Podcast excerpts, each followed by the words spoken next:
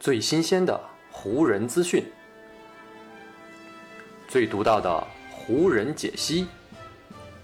欢迎收听湖人球迷电台。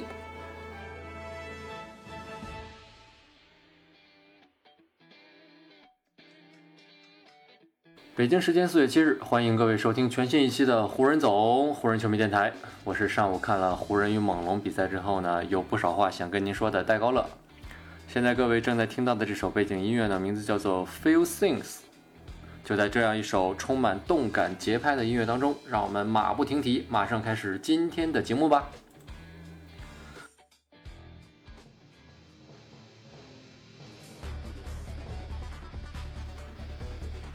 湖人战报。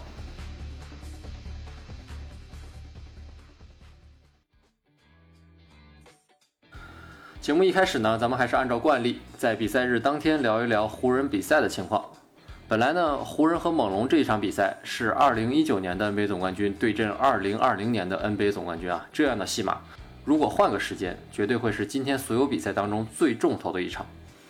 但如今这两支总冠军球队呢，各自都有各自的问题。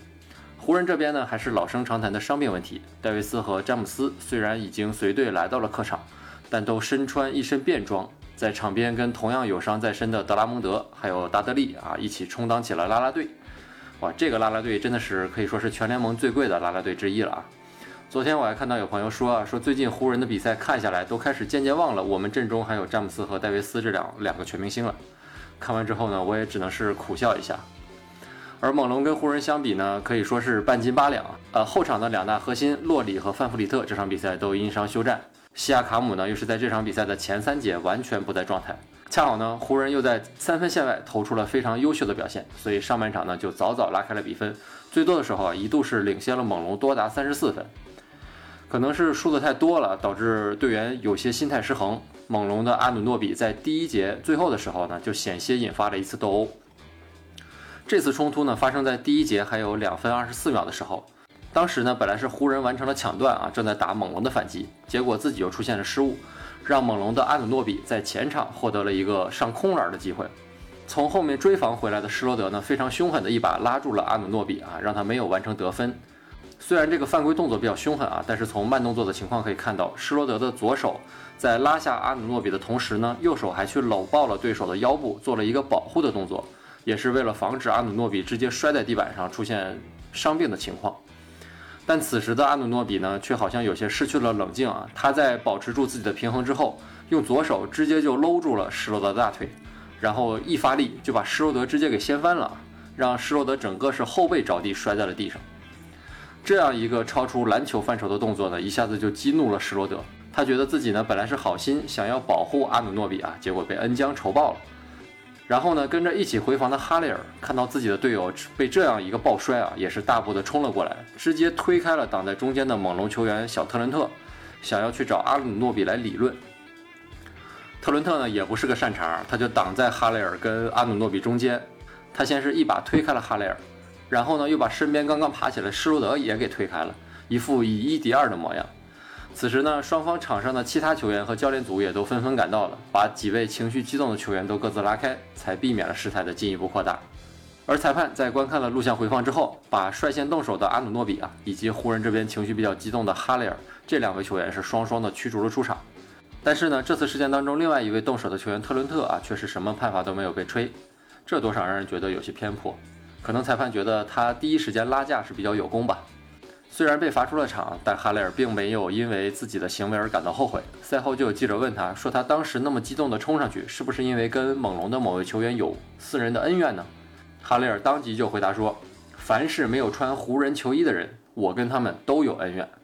瞧瞧这事儿办的，听听这话说的，都堪称是如今湖人队当中最讲义气的一位球员了。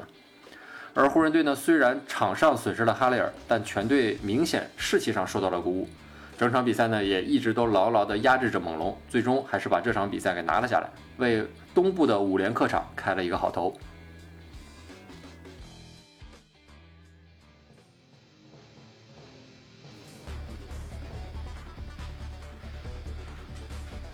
湖人话题。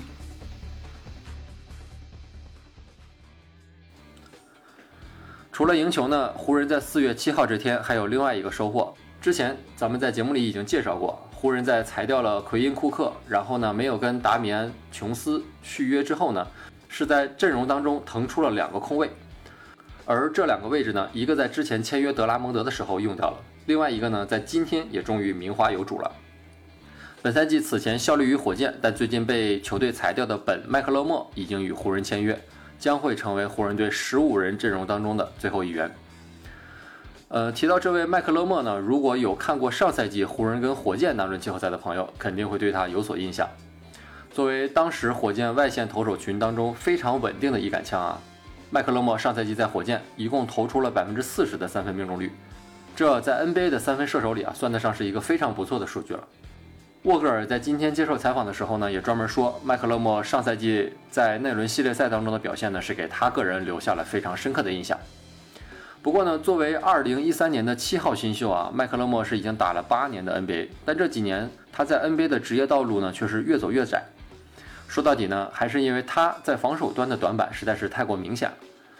上赛季的常规赛啊，麦克勒莫在火箭场均还有二十二点八分钟的上场时间，可是到了季后赛呢，就是因为他的防守不好。结果麦克勒莫的出场时间锐减到了十一点八分钟，是比常规赛整整少了十一分钟。那么这样一位光有三没有 D 的球员，湖人为什么想要他呢？还是主教练沃格尔给出了他为什么想要麦克勒莫的原因。沃格尔在接受采访的时候说：“我们今年想要卫冕，必须要尽可能的增加球队的火力，尽可能的丰富球队的武器。所以呢，凡是有机会可以得到的球员，我们都会去尝试。而麦克勒莫。”将会立即提升我们后场的三分投射能力，特别是当对手包夹我们的持球人时，它的作用会更加明显。所以呢，我们很激动麦克勒莫能够加入球队，也期待他能够在我们的体系中获得更多的机会和上场时间。呃，沃格尔说的也是实话啊，麦克勒莫的确是可以增加湖人的外线投射能力。根据统计呢，麦克勒莫上赛季在火箭效力期间，平均每三十六分钟是会在三分线外出手十点一个三分球。加上他本身就不错的命中率啊，这让麦克勒莫在三分线外不仅能投，而且非常敢投。湖人队啊，目前外线最大的问题啊，就是球员们不仅投的不准啊，而且有些时候还会畏手畏脚。本赛季湖人三分线外平均每三十六分钟出手最多的球员是库兹马，而他平均每三十六分钟在三分线外的出手数呢，也才仅仅只有七点一次啊，是比麦克勒莫少了整整三次。所以呢，麦克勒莫的加盟肯定能够在三分线外给湖人提供一定的火力支援。不过呢，就像我前面所说的啊，麦克勒莫的防守一直都是他的软肋，而湖人呢，则是一支非常强调防守纪律的球队。一旦在防守端无法让球队和教练满意，那麦克勒莫的上场时间肯定会受到限制。就比如上赛季，湖人为了补充外线的火力，也曾经签下过 J.R. 史密斯和维特斯，但这两位球员在季后赛当中啊，几乎都没有上场过，原因就是因为他们的防守。不能达到球队的要求，所以我个人觉得麦克勒莫加盟湖人之后呢，也会是类似的情况。常规赛呢，他可能会在某些场次，在主力们轮休的时候获得一些上场的时间和机会，但他大概率呢是无法进入到常规的轮换阵容当中了。湖人签他呢，主要目的还是为了让球队的外线阵容能够更厚实一些，防备可能会出现的伤病情况。所以呢，我个人并不觉得麦克勒莫能够在如今的湖人队当中扮演非常重要的角色，所以大家也没有必要对他期待太多。呃，还有一个比较值得一提的、比较有意思的点是，麦克勒莫的经纪人也是里奇保罗啊。呃，这样算起来，自从詹姆斯加盟湖人队以来啊，已经先后有戴维斯、波普、霍顿塔克、维特斯、J.R. 史密斯、哈雷尔以及如今的麦克勒莫啊，这样总共七位里奇保罗旗下的球员跟詹姆斯做过队友。所以呢，这次麦克勒莫签约湖人呢，我觉得当中肯定也有一些人情因素是掺杂在其中的。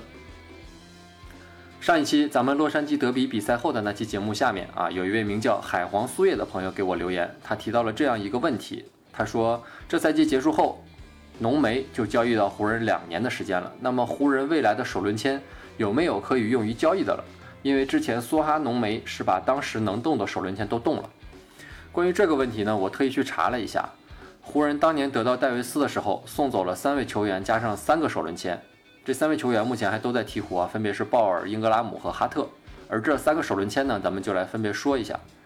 第一个首轮签是的四号签啊，有些朋友可能还有印象，就是库兹马穿着一身骚气的紫色西装，代表球队去抽回来的那个。